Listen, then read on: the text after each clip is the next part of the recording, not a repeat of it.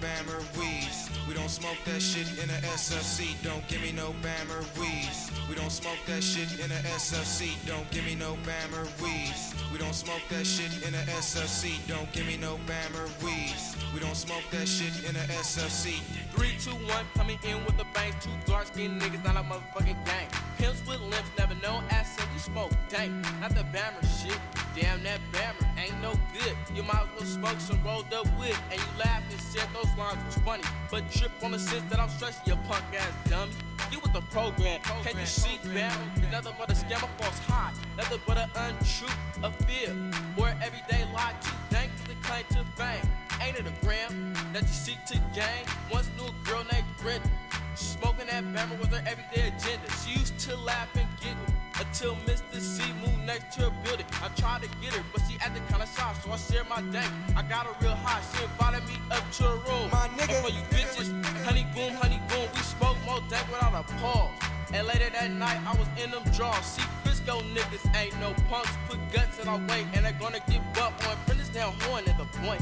Couldn't handle the dank. The reason, rapper Don't give me no. Bammer weeds. We don't smoke that shit in a SFC. Don't give me no Bammer weeds. We don't smoke that shit in a SFC. Don't give me no Bammer weeds. We don't smoke that shit in a SFC. Don't give me no Bammer weeds. We don't smoke that shit in a SLC. Don't give me no Bammer joint. It's the Black Sea nigga getting straight to the point. I was chilling outside on a hot day. It was me and my niggas, just check what I say. Let's fade, let's go see the dank man. They'll fade if they is my friend. A few niggas pitched in. Let's go to the store so I can get some gin. Oh no, straight hen I gon' mine with a little dab of coke and a nigga doing fine. So now we got a nitro. We up, yeah, let's go get the bendo. Info deep, we creep. It's about to be a party in the 5.0 G. Nigga straight jet to the mirror. One nigga in the back had a St. Ice beer. Earling like fuck in my backseat. I made him buy five grams and clean up the mess G straight hen dog with no chaser. Fuck that beer, ain't nothing greater. A B R name C, and you gotta pause when you get to the D. D for dank, D for drink, but not D for the dope that's stuck in my bank. There's only two things that I smoke. A punk ass nigga or a pipe full of endo. I like nothing but the real McCoy, straight dank. Fuck a Bammer joint. Don't give me no Bammer weeds. We don't smoke that shit in a SFC. Don't give me no Bammer weeds. We don't smoke that shit in a SFC. Don't give me no Bammer weeds. We don't smoke that shit in a SFC. Don't give me no Bammer weeds. We don't smoke that shit in a SFC. Is it gold? Is it green? Is it brown? No, it's black seats, breaking them buzz down. Or should I say them endo clusters never went homegrown cause I'm an endo lover. Trip on the shit that I say. I go take a trip to go get the shit. D to the A to the N to the K. Niggas know what's up. So what more can I say? If it's in a Zag or a pipe, it's quite expensive, so you better smoke it right. Get a few niggas to fade. Find a cut, or just zerp in the shade. And like meat belongs to a meal. Grab a 40 with the dank, cause it's time to get ill. It's better than crack cocaine. It ain't medicine, but it'll ease the pain. And if you find right, you in luck. That and the eyes got you amped as fuck. Now for the journey of quest. They're creeping for some sex, but don't forget the latex. Niggas like each other, lesser and lesser, but on the dank tip, let's come together. You call it herb, some call it Seth, but if it's called Bammer, don't smoke that mess. Don't give me no Bammer weeds. We don't smoke that shit in a SFC. Don't give me no Bammer weeds. We don't smoke that shit in a SFC. Don't give me no Bammer weeds. We don't smoke that shit in a SFC. Don't give me no Bammer weeds. We don't smoke that shit in a SFC. Once again, the motherfucking Mr. C from Harbor Road, G. Just give me a couple of zigzags so I can roll a fat one and take a drag. Now I ain't got no time for playing. I just wanna smoke my dank and niggas always saying smoke that bammer. But what's that word by MC Hammer? Shit, it ain't proper. The nigga who sold it to you got you straight out gal. Now you're looking confused. I shoulda said baffled, but don't let it kill you. Cause a hundred point nigga will sold it to you. Then smoke it straight to the head. And next you put head to bed. Then you start to dream and wonder and you say to yourself, Damn, that tank was bumping, bumping. Ah, look at that hoe, but don't open that door, and let the contact flow. Niggas say that while rolling in the ride at the same time. Listen to the bass line by TC. And my nigga name, Black C. Tone like D-O-P-E. San Fresh Rons for the RBL posse. Of better than the soup. Well, I said it backwards. Can I come smoother? That's that dank shit. Time to pull another lick. RBL. to the ninjas. Our mission to go and jack niggas. For the endo sacks, to be exact, we took like straight max. See, we got straight to the point, cause we don't smoke no Bammer joints. Don't give me no Bammer weeds. We don't smoke that shit in a SFC. Don't give me no Bammer weeds. We don't smoke that shit in a SFC. Don't give me no Bammer weeds. We don't smoke that shit in a SFC. Don't give me no Bammer weeds. We don't smoke Bienvenidos a Crónica. Yo soy tu host, Kat Donahue, y estoy aquí. Este es el episodio 94, como ves. Y este episodio va a salir el 29 de agosto, aunque ahora mismo estamos pregrabando. ¿Por qué? Porque tengo una invitada muy especial en el estudio conmigo el día de hoy. Eh, su, nombre es Cecilia Cassandra Peña Govea, también conocida como La Doña.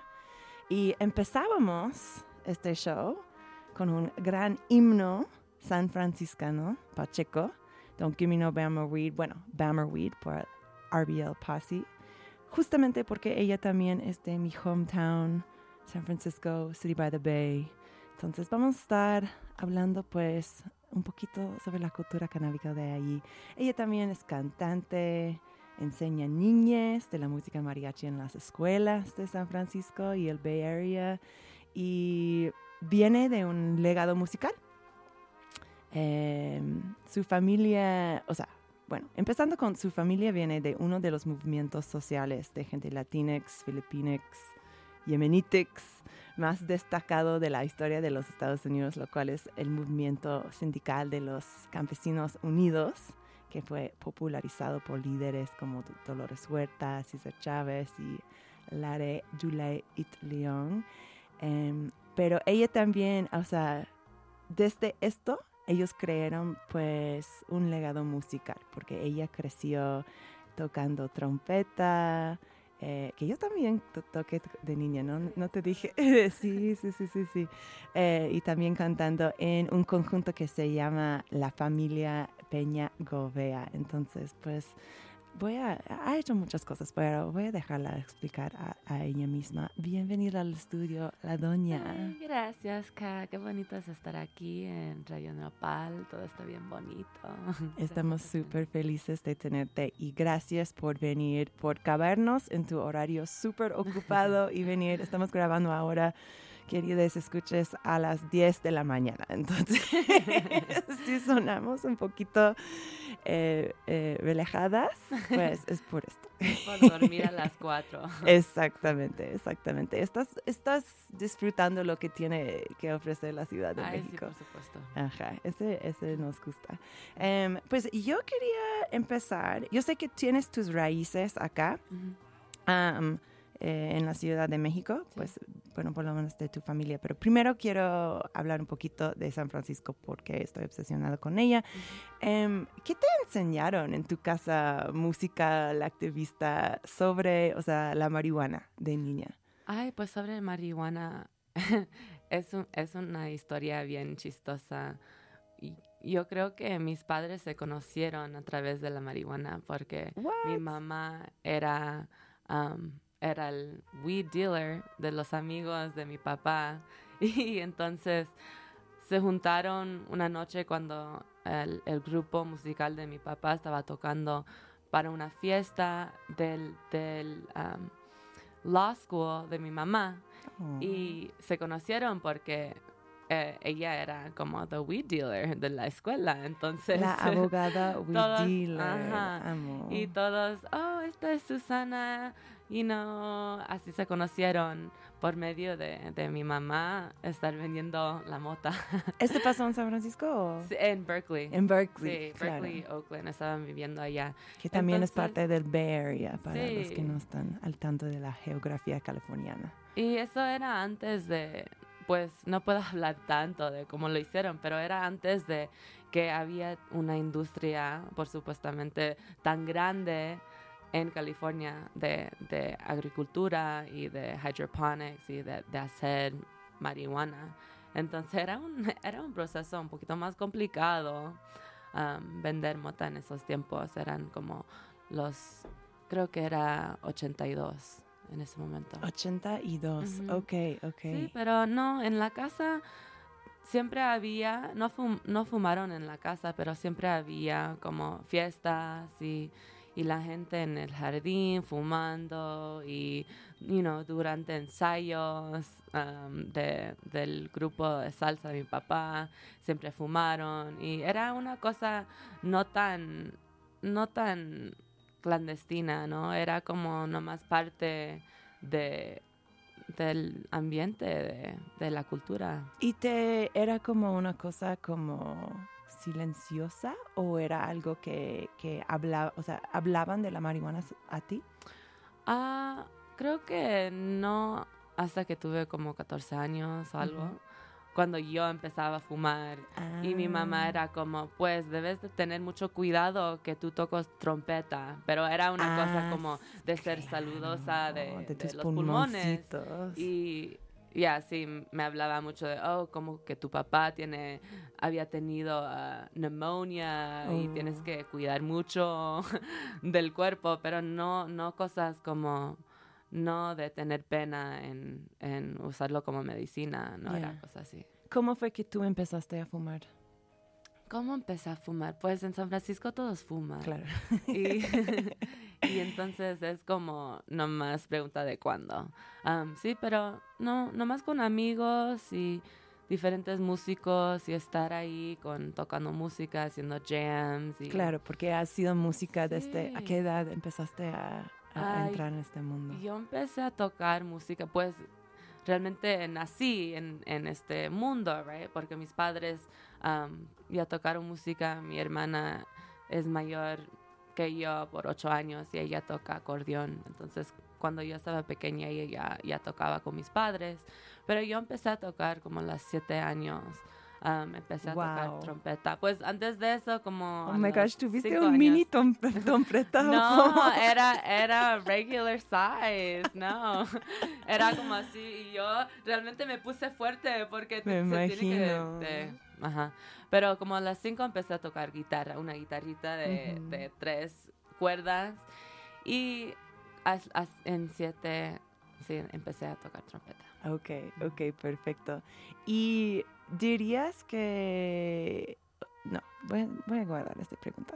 Em, pues eh, siguiendo con esta temática san franciscana, ¿cómo describirías, hemos estado hab- hablando un poquito de unas escenas de la cultura san franciscana de, de- de marihuana, pero ¿cómo describirías el legado pacheco de cannabis de esa ciudad a alguien que no sabe nada de San Francisco?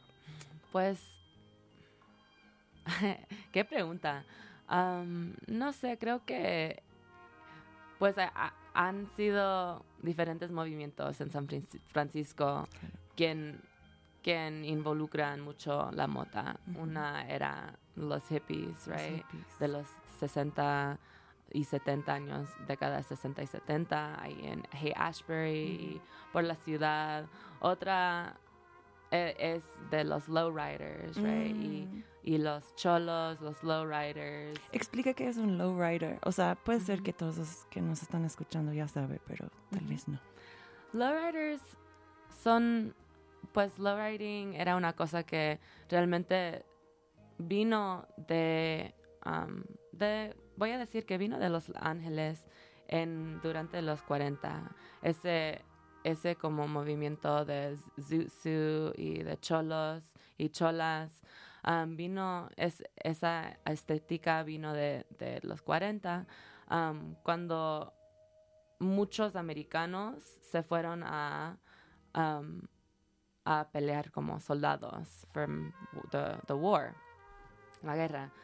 Y entonces había una gran necesidad para um, laborers, right? Quienes pudieron trabajar. Y habían, habían programas como The Bracero Program, em, que trajo muchos, muchos mexicanos a California, por los, por, por los Estados Unidos, pero por California para ¿Cuándo fue vigente el programa de braceros? Ah, creo que eran, creo que empezó en, en los 40, En 40. sí, pero pasó durante, creo, 40 y 50. Ujú. Um, entonces vino muchos mexicanos y se creó esta cultura chicana.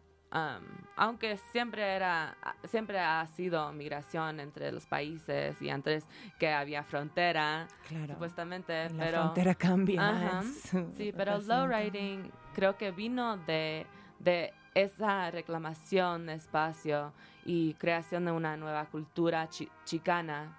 Um, y está directamente involucrado con, um, obviously, huge proprietors of uh, the style are, are black lowriders as mm. well. Pero mm-hmm. lowriding es nomás la cultura de tener classic cars, old school Chevys, um, que lo bajen al piso, que lo pongan diferentes llantas y diferentes estilos de, de upholstery. Y es una estética, es un pasatiempo, es una cultura y en la misión hay mucha de eso. Claro. Um, ¿Y cómo em vemos la marihuana manifestándose dentro de esto? Pues creo que es, es gran parte de la cultura, ¿no? Porque en car shows, car shows es, es el movimiento de ocupar espacio pública, ¿no? En, en tener, um, en presentar tu arte, que es tu coche, tu carro, tu ranfla, y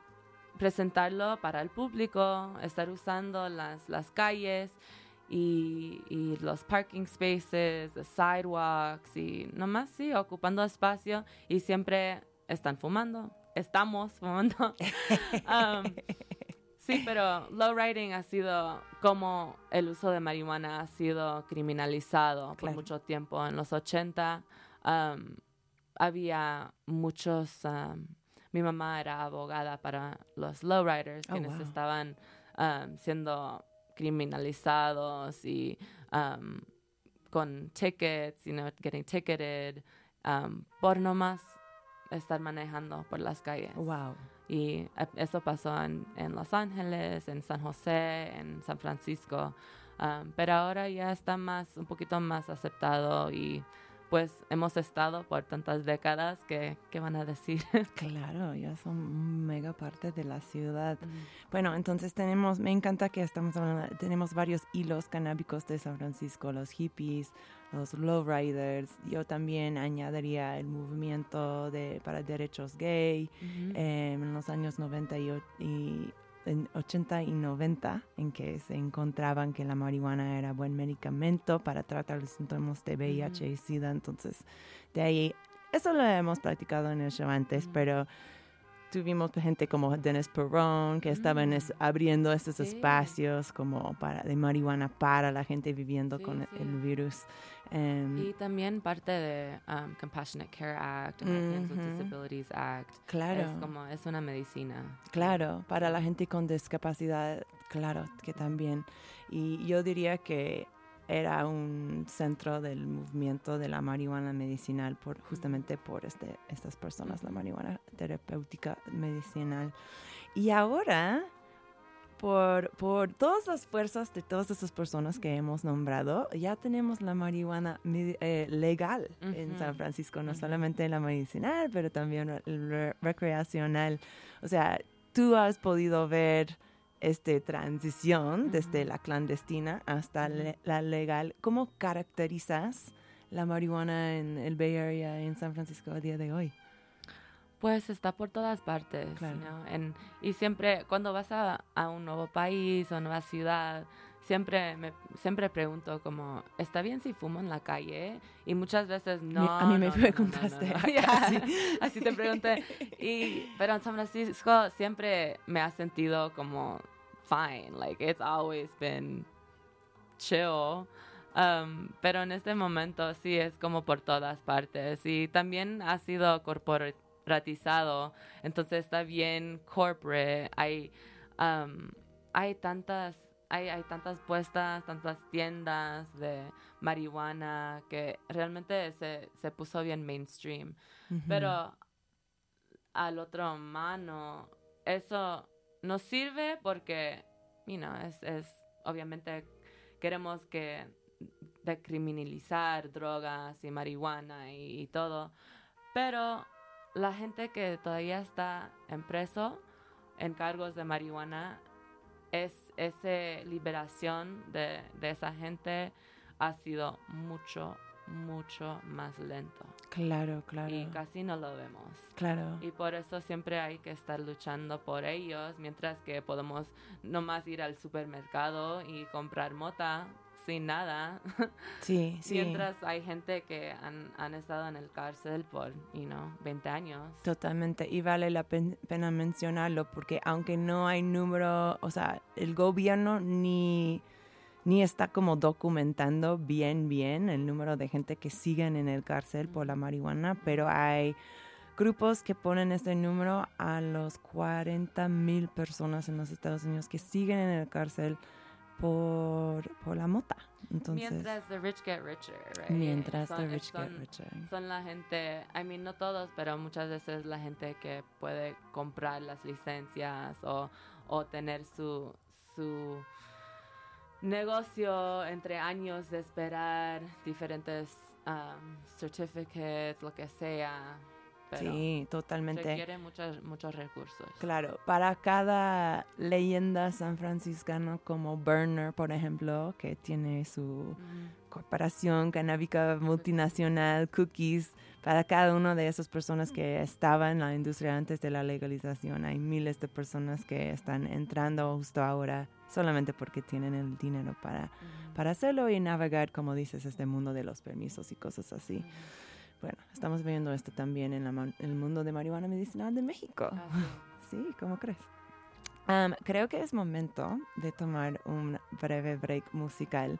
Yo te, yo te pedí una playlist que te, que te, o sea, compuesto de, de tu música y que también de rolas que te, recordaban de, de lo que estabas, eh, estábamos hablando el día de hoy. Empezamos con Bammer Weed por el RBL Posse. ¿Tienes algunas palabritas sobre esta gran canción? Ah, esta canción la puso en un playlist mi amiga Zoe Soder cuando yo estaba en el sexto grado. Y después de eso siempre la he escuchado.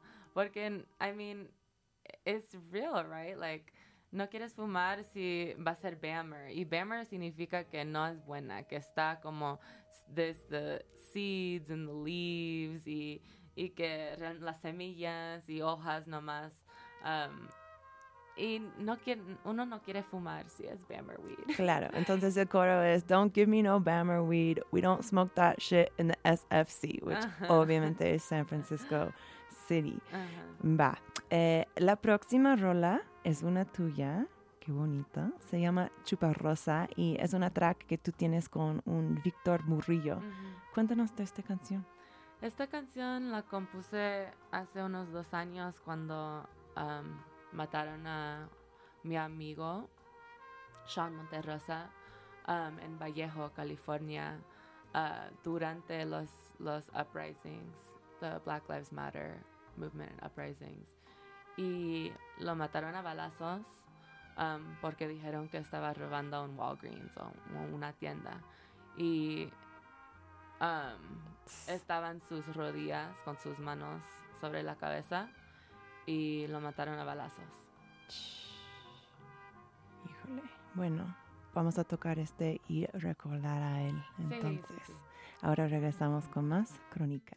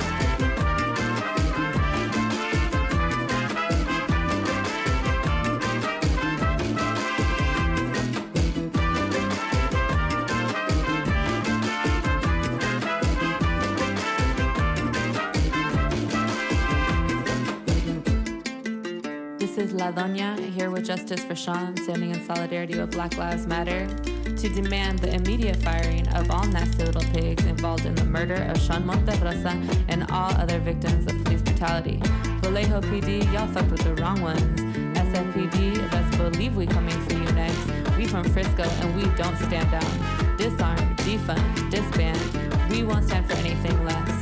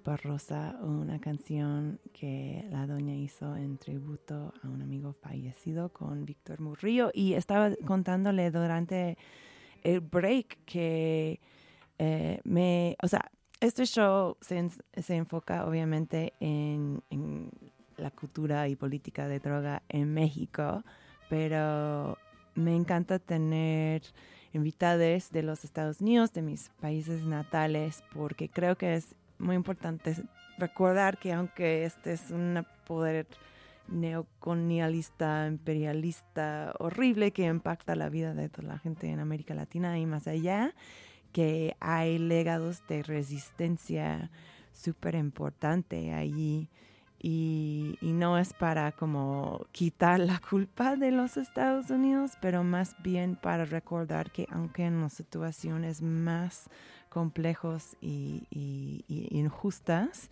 siempre hay gente que están pues poniendo resistencia y, y empujando para derechos y pues nada, gracias por, por ser parte de esto, Cecilia. Gracias por invitarme. No, un, un placer, un placer. También quiero mencionar que en el fondo de nuestra entrevista del día de hoy estoy tocando Herb Alpert and the Tijuana Brass. Estaba buscando como instrumentales de, de, de trompetas y otros Sí. instrumentos. Yo, Sí. yo crecí escuchando a ellos, Herb Alpert, ya, en el carro, como cuando íbamos a gigs, escuchamos The Tijuana Brass Band. Está súper lindo. La verdad no sabía mucho de él antes de ayer cuando estaba investigando. Y pues, bueno, esta es la vibra, esta es la vibe. Ajá. Um, ok, pues yo quiero hablar un poquito más sobre tu música. Em, tu álbum debut, que se llama Algo Nuevo, famosamente salió el mismo día de marzo de 2020 en que cerró Disneyland por el COVID. O sea, justo de- cuando estaba desatando Ajá. la pandemia, Sí. la doña está allí esperando Ajá. como graduar al próximo nivel de su carrera. Em, pero pues obviamente este fue un desafío enorme, me imagino. Qué momento. Ajá. Pero, pero se puede decir que tu carrera ya está en ruta otra vez. O sea, tocaste en Lollapalooza muy recién. O sea, ¿qué ha sido como el parte? O sea, desde que las restricciones de la pandemia han sido como alivianando un poquito. ¿qué ha sido como el, el hito de tu carrera, el momento más orgulloso que has pasado? Pues, I mean, ha sido todo realmente muy emocionante, pero, I mean, creo que ese arco, ¿no? De, de estar yendo full force y haciendo cosas bien grandes y después la pandemia, like, Mm. todo para, um, hard stop. Desde ahí, realmente yo, yo me...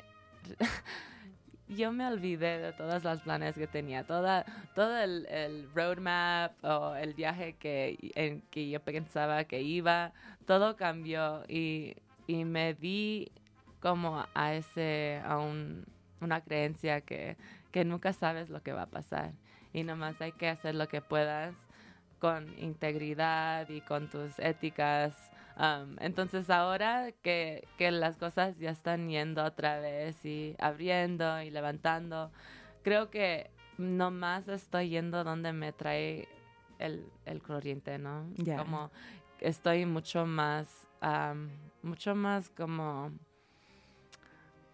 teniendo fe en el proceso en vez de estar todo el tiempo enfocándome en, en diferentes metas o diferentes um, estrategias o lo que sea. Estoy, estoy intentando nomás como disfrutar del momento y lo que está pasando y lo que sí alcanzo. Sí, pero tocar en Lollapalooza era como un sueño. Era ¿Ese fue el escenario más grande donde has tocado? Creo que sí, pues to- toqué también en, en, en ACL y esa era un, un gran En escenario. Austin, y un Austin gran- City Limits. Ajá, ya. Eso era muy guay, pero creo que sí, el the stage era gigantesco de Sí. Lollapalooza. ¿Cuánta gente estaban en este público? Pues no sé, pero el, el stage, eh, creo que el escenario se... No sé, les, les puedo poner fotos para Ya. que tú les subes. Um, sí, y tocamos cuatro veces. Estamos, Oh, wow. Estuvimos corriendo todo el día entre diferentes um, escenarios y activaciones. Oh, y, wow. sí, estábamos... Tuviste cuatro sets en Lollapalooza. Pues Ah. se- tres sets en Lollapalooza y un after party. Wow. Sí, un after y era como toda una locura. Pero sí, me encanta esa vida de tocar festivales y estar viajando. Y creo que es porque puedo estar ahí con mi, you know, con mis amigos de infancia, mis amigos de, del ah, elementary school y de 8, 9 años y que todavía nos estamos tocando juntos y um, gozando la vida así en otro nivel. Porque siempre hemos tocado música, pero cuando estés en un escenario así de grande es otra cosa, ¿verdad? Es como, like, wow, Claro, ¿cómo claro, sí. llegamos? Increíble, me encanta, me encanta. Em, pues vamos a tocar unas canciones más tuyas. Eh, la, pro- la primera es Zetas y Ceros. Ujú. Em, quería preguntarte, ¿dirías que las drogas forman parte de tu práctica musical? O sea, esta canción tiene como referencias Ajá. a los hongos, a los zetas. Sí, pues Ujú. creo que sí. Y tiene que ver con lo que dije sobre teniendo fe o disfrutando del proceso y estar en un mo- momento. Pero Zetas realmente sí informan mucho cómo quiero vivir y estar más presente, más como con mis ojos más abiertas a lo que está pasando a mi lado, pero también sintiéndome más um, mm, más center, no sé cómo lo diría, pero más como ah, mm, conociéndome más a mí. Ya. Ah, y cada vez que tomo setas o que hago un trip, es como, es como conocerme más a mí y, um, mm, yeah, it's a recentering process, you know. Claro, claro Y creo sí. que sí, ese tiene completamente todo que ver con hacer música y, y conectarte con tu creatividad y todo. Claro, claro. Sé que estas cosas pueden ser como un poquito privadas, pero hay, había, has tenido un viaje de hongos que, que era particularmente memorable, que, que puedes compartir en la ra- radio comunitaria de la Ciudad de México. si no, está bien. Ah, creo que sí, una vez, pues han sido muchos, Claro. pero mm, yo estaba tocando en El Paso y eh, estaba abriendo por un artista que se llama Cuco. Y Claro. Cuco y los y su banda son geniales. me- son como like I call them the boys. They're just so sweet. Y yo estaba en ese momento me estaba enamorando de uno de ellos que se llama Isai, todavía es mi novio Oh. y me dio unos hongos y los comí um, detrás del escenario, como backstage, antes de tocar. Oh my gosh. Ya lo comimos y vino, yo estaba en gira con mi papá, con mi, mi papá, mi... Que él, o sea, tu papá toca en tu banda Sí. de vez en cuando. Ajá. Sí, ajá. toca trompeta y acordeón. Y estaba ahí con él, con mi hermano Sergio um, y con mi best friend, amiga mejor, Naomi. Y todos ellos vinieron y, oh, where'd you get those? Como, ¿me das unas? Y yo, ok, sí. Entonces di, di las setas a mi grupo. Y creo que era como en la el segunda canción que estuvimos tocando. Y that shit hit me hard as fuck. Como, I got so high. Y estaba sonriendo y pudo ver a Isa en side stage y él sonriendo. Y veía todo como, eran como ah, imprints, como tres de cada cosa. Y hacía una aura como tan bonita y todo era las luces y la gente um, y las canciones. Me sentí muy conectada a las canciones y a mi grupo.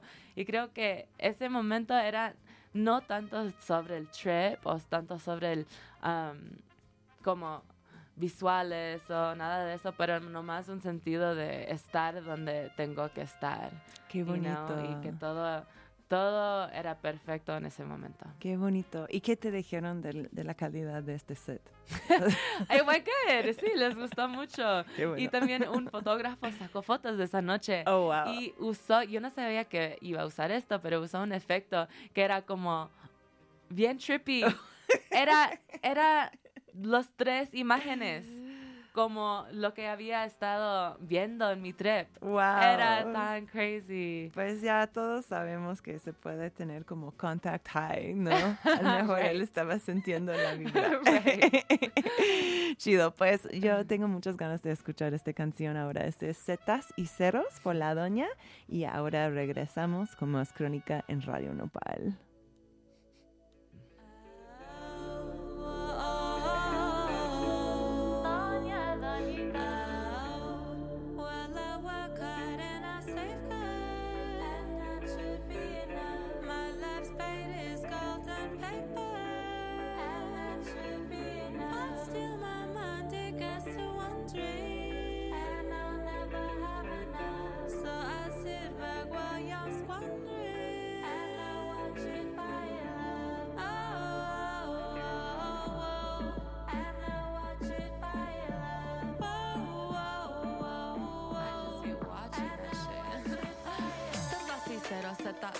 Y ceros, zetas y ceros, zeta, zetas y ceros, zetas y ceros, zeta, zetas y ceros, zetas y ceros, zeta, zetas y ceros. God damn, little bruh. I know this is my poison. Capitalism is killing us, but I'm still out here.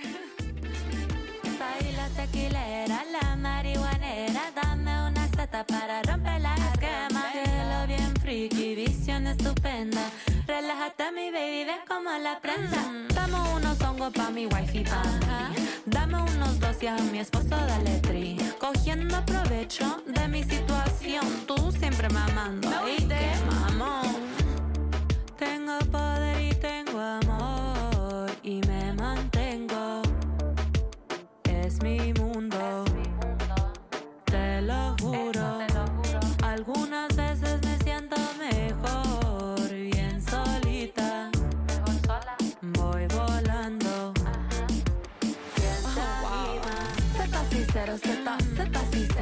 eso lo que. Z, Z sinceros, Z sinceros, Z, Z sinceros, Z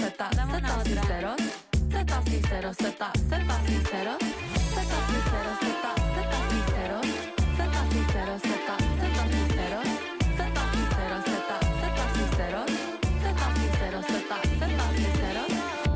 Yo soy la única, soy la mejor en lo que hago. Niña mala.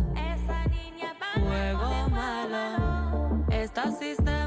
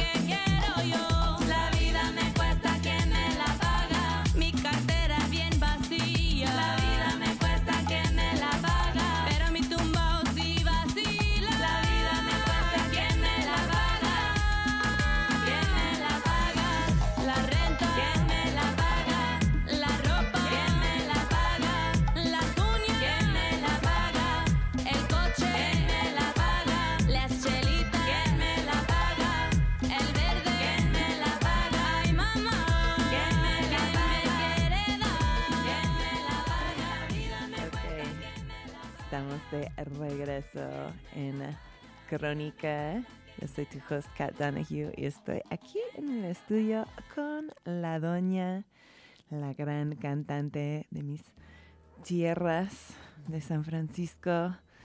Em, hemos estado hablando pues de San Francisco, de su música, de la involucración de las sustancias psicoactivas en las dos cosas, pero me gustaría terminar el programa hablando un poquito de esta gran ciudad en que estamos ahora, en la Ciudad de México. De hecho, tu familia tiene sus raíces acá, ¿es verdad? Sí, sí, mi abuelito Juan Gobea um, es de Ciudad de México. O es de unas montañas que están al lado, a la ciudad.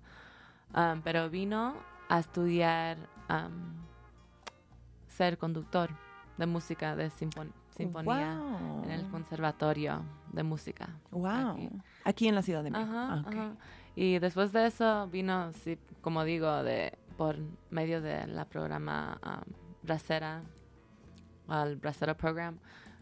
Se fue a California, pero antes de eso sí estaba en, en- aquí en DF y todavía tengo familia aquí. Entonces yo crecí, you know, viendo, viendo a ellos, visitando a ellos cada unos dos años, uno o dos años. Pero sí me encanta y, y me encanta que tenga familia aquí.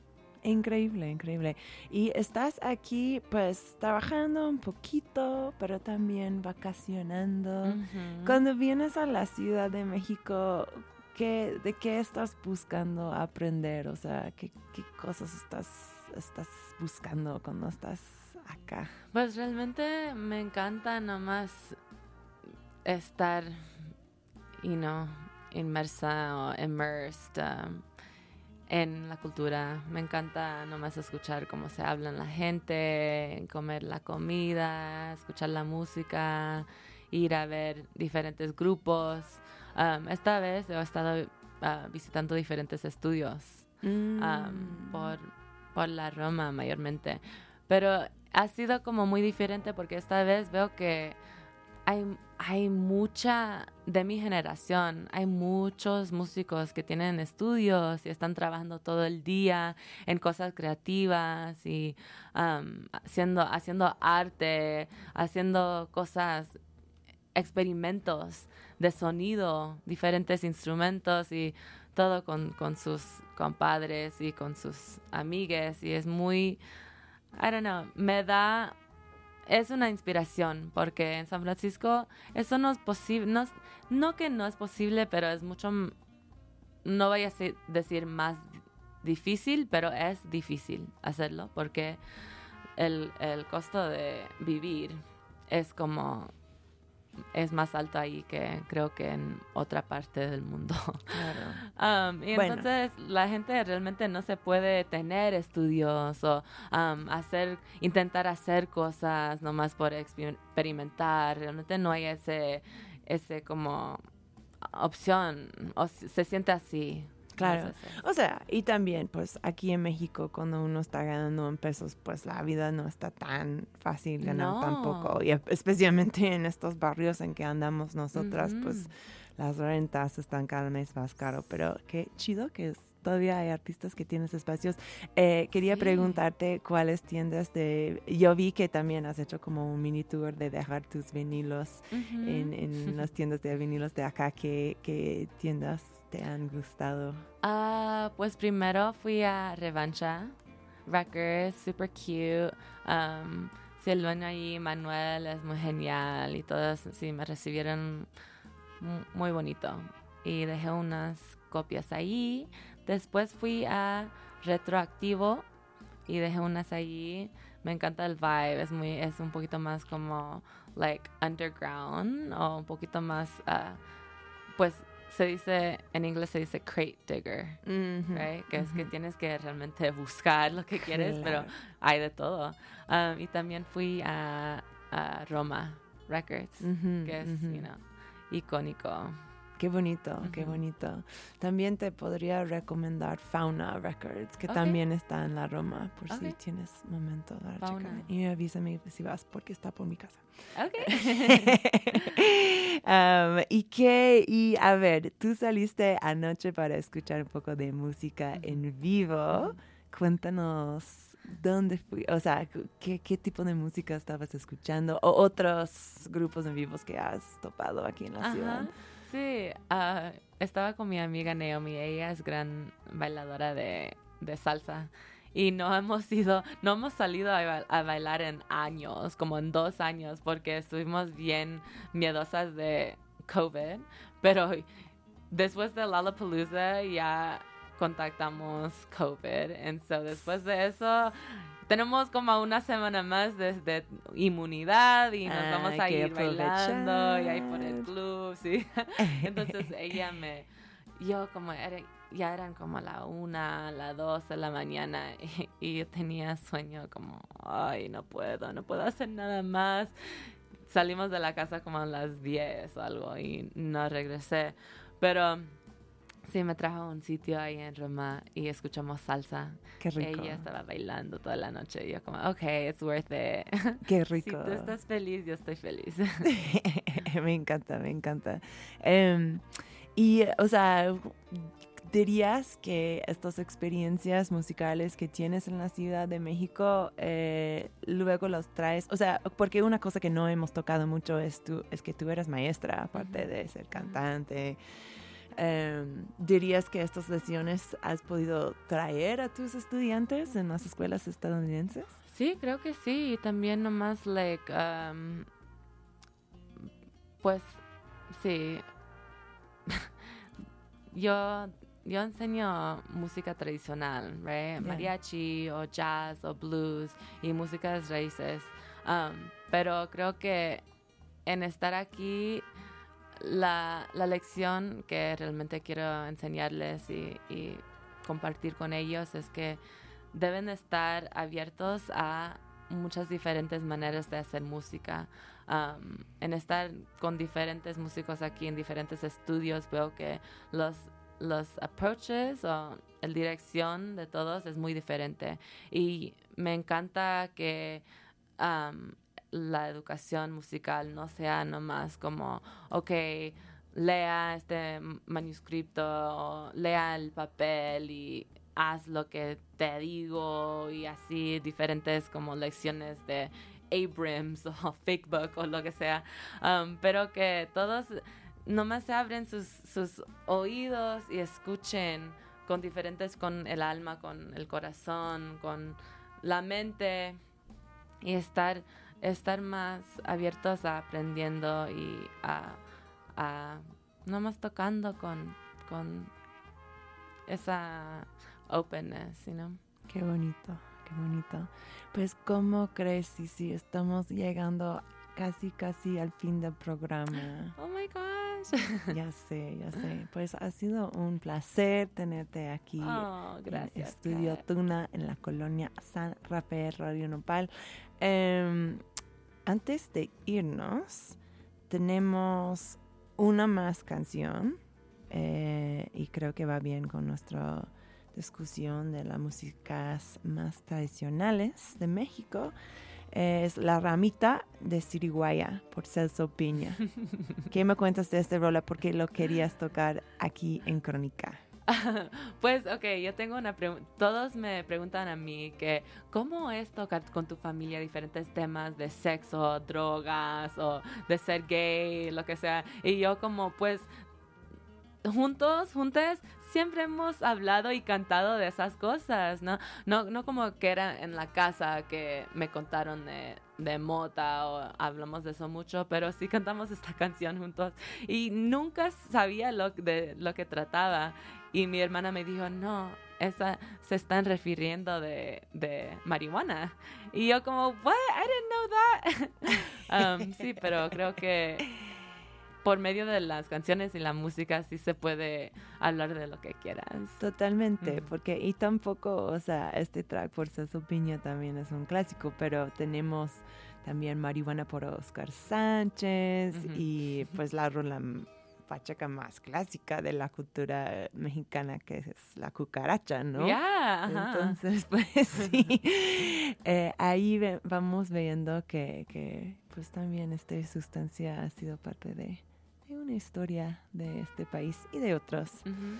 Em, pues qué bueno, qué bueno que has podido venir acá y hablar de la interacción entre las culturas de México, del Bay Area, de los drogas. Me encanta, Sí, eres qué muy la, la invitada perfecta para Crónica, la verdad. Ah, gracias, Ka. Ha sido un placer realmente tener espacio para hablar de mis experiencias mientras que es- esté aquí. Es, es, yeah, I don't take it lightly. Es tu primera vez en la radio mexicana también, ¿no? Sí. Ya, entonces, pues si has, te has gustado lo que has escuchado el día de hoy, Booker, Ya. queremos un show de la doña Sí. en la Ciudad de México. Sí. Este es un pedido personal que yo estoy haciendo a escuches el día de hoy. Ok, entonces vamos a tocar esta canción, pero muchas gracias a la doña, muchas gracias a Radio Nopal por siempre ser la sede perfecto para estas conversaciones drogadictas. Y quédate aquí, por favor, como cada semana, porque nos sigue Iridescencia programada por el compañero Horacio Warpola. El lugar perfecto si has estado acompañándonos con tu porrito, él te va a cuidar. Yes. ¿Vale? Em, sí, sí, muchas veces, bueno, no muchas veces, todas las veces, terminamos el show con un miau. Yeah. ¿Quieres miau conmigo? Yes, por favor. Ok, uno, dos, tres. Miau.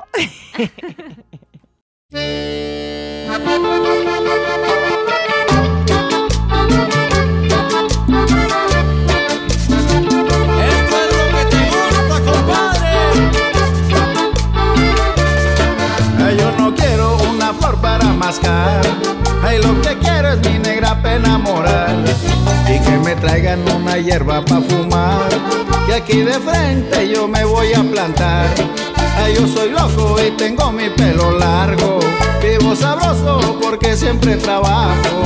Y si de aquí quieren que yo me les vaya, pues que me traigan mi ramita de siriguaya. Ay, que me den, que me den la siriguaya. Ay, yo me fumo y me fumo la siriguaya. La siriguaya, la siriguaya. Ay, que me den, que me den la siriguaya. La ramita de siriguaya. Ay, yo me fumo y me fumo la siriguaya. La siriguaya, la siriguaya. Opa,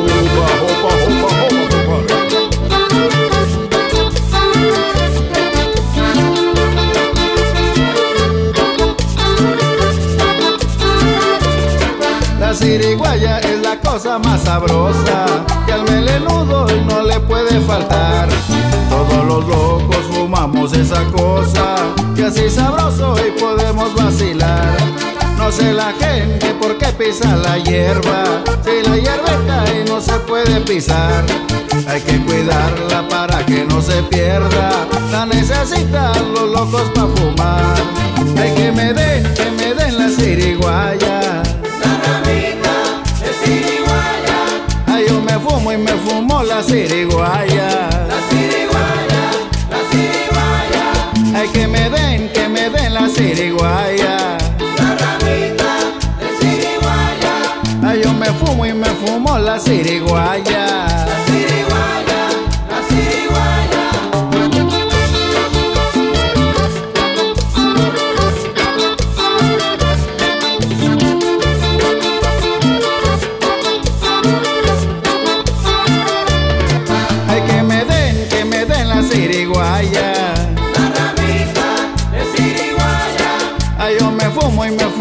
la siriguaya.